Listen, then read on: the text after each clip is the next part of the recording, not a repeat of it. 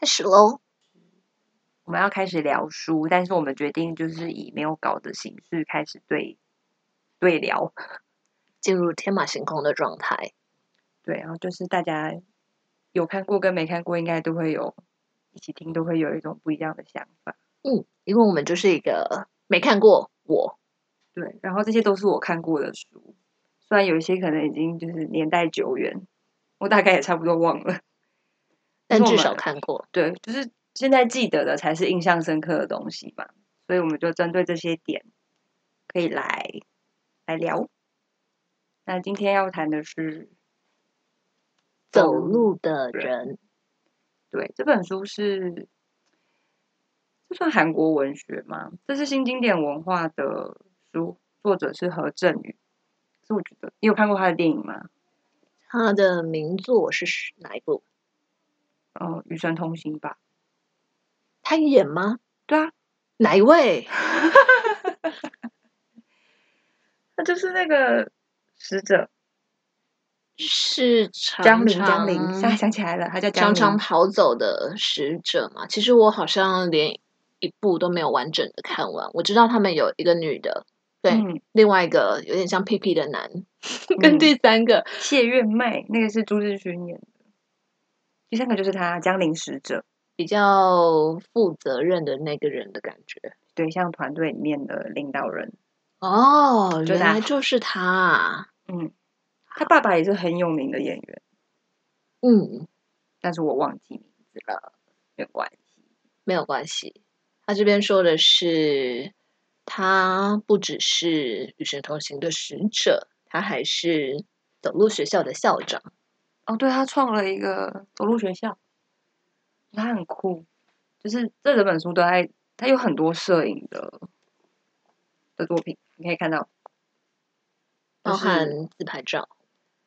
对，但是以前其实我真的不会买这种书，诶，就是大量的摄影作品，感觉很占空间。是什么原因让你想买这本书，并且看完它？嗯，因为我我蛮喜欢何正宇的。看完《与神同行》以后。我应该也看过别部吧，但我现在瞬间想不起来别的电影。对，但是你就是，我觉得会对这种人物有点好奇。一方面，他很远，那韩国很远。我说他的像是他影帝的身份啊，他就跟那一些像是偶像，然后电视剧的演员不太一样。不知道为什么电影明星就有一种很强烈的距离感。那因为他的成就又很高嘛，然后演员身份又跟一般人差很多。那他去做一件很、很跟他身份不太一样的事情，就是写写字。可是现在越来越多影星开始出书，嗯、不论他们出的是自己的故事，又或是小说。我前一阵子看到陶晶莹竟然写了小说，小说对，嗯，好酷哦，嗯，有兴趣要看吗？你会看吗？目前是还好，他那本好像。透过故事来叙述一下家庭生活，还有现在的科技方面类的。目前还没有太多的兴趣，只是刚好你提到这一点，让我想起越来越多的影星演员开始写。还有一本演一把青的人吗？还是有？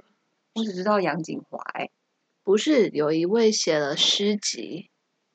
你知道吗？有一个女明星、女演员，林予晞、连雨涵，对啊，嗯，她很文青的感觉，她气质很重，对，嗯，但我还，台湾文学我看很少，我的错，应该是你看的是比较有年代的，嗯、你不看现代台湾文学，就比较老派，最喜欢龙应台。好，我们。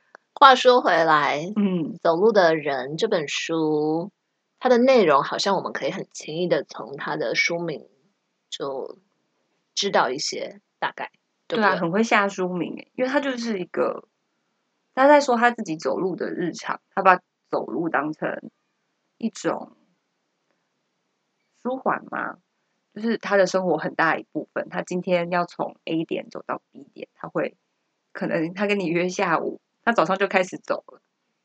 那我觉得这件事情很酷，是他把就是走路是一个交通工具，脚本来就是我们的，然后我们用很多科技去取代它，让时间就节争取更多时间，但是实际上那些时间你拿来干什么？你有觉得特别有意义吗？拿来划手机啊，搞一到定位，然后开始划手机。对，所以就是我就觉得这件事情很酷，他专注在走路这件事情上，然后从走路里面，但是一般来讲，我们可能觉得走路没有什么意义嘛，只是通往下一个地方的一件事。但我觉得他从走路里面获得休息，然后在这段时间里面思考，我觉得很酷。嗯，就他很认真，是一个独处的时间。对啊，当然也也可能是跟一个人散步，跟另外一个人共享聊天，谈一些重要的事或是琐事的时间。嗯，我之所以会对这本书感兴趣，是因为。我曾经也看过一本书，它叫《走路也是一种哲学》。那时候我要出国去旅行的时候，我就想我一定要带一本书，到每个地方我都可以看。嗯、找了很久以后，我带了两本书。第一本书是介绍经典建筑，因为我要去欧洲，所以我想说我势必要了解一下。譬如说一些大教堂啊，他们是什么哥德式或者是罗马式等等的。另外一本就是走路也是一种哲学。我本来就蛮喜欢走路，嗯，所以我并不会真的觉得走路它就是很简单的通勤。走路不仅可以运动，你也可以四处看看，想想事情，有一些空间。嗯，我看的这本书里面。他说到的是很多哲学家，他们都很喜欢走路。嗯，透过走路，他们可以思考更多，所以跟你刚刚讲的有相似的地方。嗯，不一定啊。对我来讲，走路我没有不喜欢走路，但是就是走路很很容易是一种放空的时间。嗯，因为我也因为我走路不能滑手机啦，我脚受伤了。那在走路的时候，就会变成。不只是脚受伤，是大家走路都不可以滑手机。突然开始宣导，是我觉得走路就是，我就看完这本书很酷，就是时不时才会突然出现，嗯，在你脑海里讲说，现在走路对我来讲是什么？可能是休息，可能是放空的时间，然后或者是，呃，你可以观察。我觉得比较少的是观察，对，嗯、呃，旁边发生什么事情。让你整个人的速度都慢下来。如果我们骑车也好，搭车也好，所有的事情都这样咻一下就不见了。可是你走路的话，你可以看到路边的花草，或者是这个人跟那个人说话，每家店的不同。对啊，甚至是表情吧。譬如说，你停的时候，你可能划手机的空档，你只会听到别人声音的表情。可是，啊、嗯，就是当你专注在他们。整体发生的事情的时候，你可能会看到不一样的东西。嗯，对，可以让我来朗读一小段。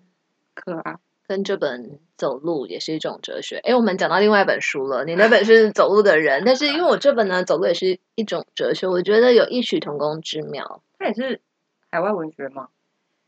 它算是偏西方类。你那边是东亚嘛？韩国人，那我这个应该是西方，嗯、西方人写的。好，他说走路不用学习，也不需要技术，更不用花钱。我们只需要身体、空间、时间这三个元素。越来越多人喜欢走路，享受当中的恩赐，平静、满足，与大自然合为一。然而，是不是有什么东西是在走路时才能感感受得到，让人在内心重新发现自己，听见自己的声音？确实很像很哲，有哲学、哲思的人会说的话。那你可以把何真宇当成比较白话文，可以。我看的这个，它比较长叙述的是。自己一个人，以及在自然界中的走路，嗯，他比较融入在，他把走路就是融入跟自然这样融入，嗯，但是比较强调一个人。你的呢？我的啊，走路的人，我觉得他很酷的是，他想休息，他因为他的工作可能是很消耗的，消耗他的身体跟心灵。那当他觉得很累的时候，他就要走路，他就去，他喜欢，他很喜欢夏威夷，所以他会专程坐飞机去，然后一到夏威夷，他就开始走路，走他喜欢的路线，喜欢的路，跟他喜欢的人在一起。所以我很喜欢他。就是我刚刚提出他，就是我很喜欢这本书的一个概念啦。他说：“嗯，休息不是静静的躺着等待疲倦退去，而是要努力的去规划休息。你至少要投入你工作时同等的努力，让你的身心获得舒缓。”我觉得看到这个的时候就很，你会突然想说：“哦，有人会这样想诶，因为通常我们很累，我会去做我喜欢的事。”可能就睡觉，或是大量的看剧，或者是跟朋友一直聊天，一直聊天，一直不断的对话。但是，嗯，我们是不是真的有这么认真的去让身心休息？我觉得就是可以去思考。我觉得很酷啦，就是他这个这本书的概念，我很喜欢。你刚刚说的那些活动，追剧也好，跟朋友聊天也好。嗯好像是大多数人认为我们这么做会让我们放松、感到愉快。当然，也不可否认，一定是有。可是有时候，我觉得这件事是快乐的。但我做完这件事以后，我却感到异常的疲惫。对啊，所以我们想跟实际接收到的是不一样的。就像我在另外一本书看过的例子，他说：“你是一个，如果你是一个很喜欢参加派对的人。”今天你们下班以后有一个派对，好像是同事还是主管他们举办的派对。嗯，你很想去参加派对，可是呢，你去到派对以后，你可能会看到那个同事或主管，他对他的家人有那种比较不礼貌的一些举止举止，你就会觉得这个感受让你觉得很不好。虽然你很喜欢派对。嗯，所以综合下来，你去参加派对这件事情，其实它是有点在消耗你的能量。对啊，再举另外一个相反的例子，嗯，你今天太累了，就像你刚刚说的，上班太累了，你假日只想要好好的睡觉、休息、耍废、追剧，不想出门。你的一个朋友，然后问你要不要一起去户外走走、爬山，你就觉得天呐，好累哦，不想出去。嗯，可是呢，如果你真的出去以后，你接触到大自然也好，或是跟朋友这样没有轻松的聊天，你反而会得到一些能量，从那些自然或者是天气中得到一些能量，比起你待在家里更好，就是意外的收获。嗯，所以从这两个例子来看，有时候我们认为我做这件事情会很开心，但事实上不然。那有时候我们认为我们做这件事情可能是太累，真的很不想去做，不会。有更好的效果，但其实你会得到好的能量。嗯，所以我觉得就是你先，就是我觉得就是那个规划啦，然后你自己去想清楚你要的是什么，呃，你要的休息是什么样。嗯，当然，投花时间去跟朋友相处啊，或者是比如说喜欢派对，就去参加也没有不好。可是，就是终归最后你。有没有获得休息，只有自己知道。不管是身体还是、嗯、呃，你被消耗的心灵之类，嗯，自己有没有获得休息，还是只有自己知道嘛？那你不断的去消耗，还是重复的在消耗自己的话，对吧、啊？就是受受损害的还是自己，那还是必须静下心来观察自己。对，我觉得看这些书，算都只是他个人的个人绝对的体验。嗯，可是就是一样，透过观察嘛，我们去学习他的想法，去体会，我觉得会有不同的收获。从不同的角度去看同样的事情，他遇到的也可能是你常常会遇到的，只是你从来都没有从那个方向去看。就像你现在说，你有时候走路的时候，你会想起他。我觉得这件事情最酷，这本书只有最大，就是很酷啦，就像是。他可能还会去观察路段啊，对哪一条路他喜欢，因为因为我会很好奇他为什么会不断的想回夏威夷，他就是 就是怎么会这么喜欢一个地方到你不断的想回去，然后一直重复的走。我觉得他就是他已经找到他自己休息的方法，但是我们可能还在找。嗯嗯，比如说就是我们还在生活里面忙碌吗？就就是还在找方法。但是有现在有一个人跟你讲他的方法，跟你分享那种感觉，我觉得很好。我也很喜欢走路，还好啦。我自己每天就差不多在过生活，毕竟我不是一个正常的 上班族，我就算在过我的生活了。我也很喜欢没事的时候就去我们家附近的步道走走。像前一阵子一二月的时候，樱花，我从它还是花苞的时候就看着它开。嗯到盛开的时候，发现太多人了，所以我就不去了。嗯，可以换一条路啊，就是一样的，呃，目的地都是一样的，可是有的时候我们绕一条路，绕远一点，或者是听到别人说有一条小的捷径，每一条路都试着去走走看，虽然终点都是一样的，可是中间这些路途遇到的人、遇到的事情、经过的店家，甚至是想喝的饮料店，可能都。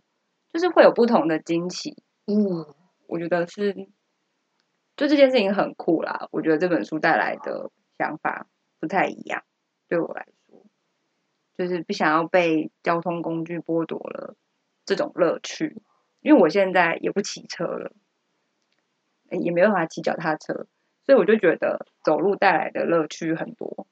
你的感触很深哦，对啊，算是一个新的体验呐、啊。就是好像失去了一点东西，但是又获得了更多东西。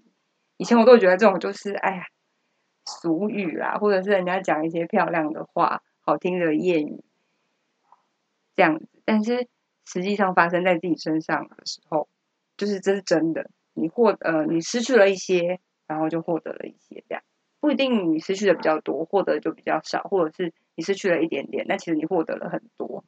这不是一个。加起来一定是一百的事情，嗯嗯，很棒。就这本书就这样讲完了。你刚刚说到了失去跟得到这件事情，在去年二零二零年更有更深的体悟，让大家失去了出国的机会，嗯，但更多时候我们发现了，我们跟我周遭的人相处有更多的时间，嗯，或者是自己的相处。甚至是自己国家的美，对啊，我们就是对内有更多的时间跟空间去去发掘吧。嗯，我觉得这本书蛮丰富的啊，我很喜欢这个主题，因为我太喜欢走路了。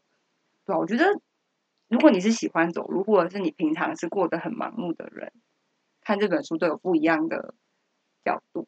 嗯。嗯，像如果你本来就很喜欢走路，你可能会去研究它的方法，你是不是可以透过什么训练走更远、走更多？嗯，然后你看到的东西会不会跟他不一样？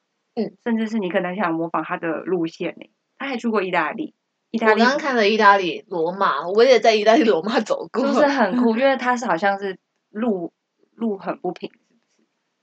还是就是他路不是那么的顺？